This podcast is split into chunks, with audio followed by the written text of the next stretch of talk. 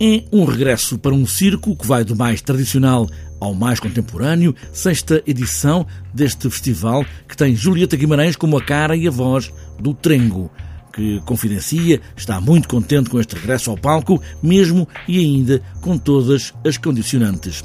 Para dois lugares fundamentais no Porto, primeiro o Jardim do Parque do Covelo e o Rivoli, para o único espetáculo pago. Este ano temos um espetáculo no Teatro Rivoli, da Companhia de Circo Aital, eh, de França. Este é o único espetáculo que é pago Uh, e é também o único espetáculo que tem transmissão online. Uh, neste caso, este espetáculo, a bilheteira é através do Teatro Municipal do Porto.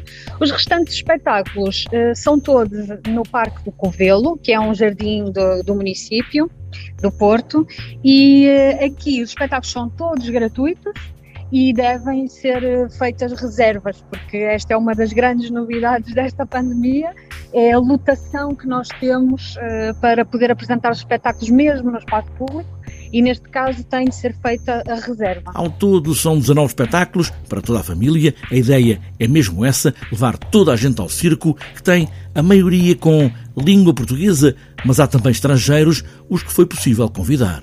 Nós, eh, já o ano passado e este ano mantemos, eh, quisemos dar, sobretudo, o privilégio a criadores nacionais, eh, porque queremos também não só mostrar produções ao público, mas também contribuir para a própria economia da cultura local. No entanto, achamos que não podíamos deixar também de ter algumas presenças internacionais, sobretudo temos espetáculos vindos aqui do nosso país vizinho de Espanha, porque estão aqui ao lado e porque facilita imenso este risco que nós todos corremos de abrir e fechar fronteiras, etc. E temos também o regresso aqui do, de uma companhia francesa que é de um português, João Paulo Santos, o nosso, o nosso Ronaldo o chinês, utilizando aqui a, a linguagem futebolística um, que vai voltar com um espetáculo novo, um dueto, com um artista francês do hip hop. Novo circo, mas também o circo de sempre inovar, mostrar o que ainda não se fez. É a linha do Trengo. Nós, acima de tudo, o que procuramos no Trengo é inovação ou seja, é, é, é, marcar a diferença, quer seja pelas temáticas uh, que são abordadas nos espetáculos, quer seja mesmo através das técnicas de circo.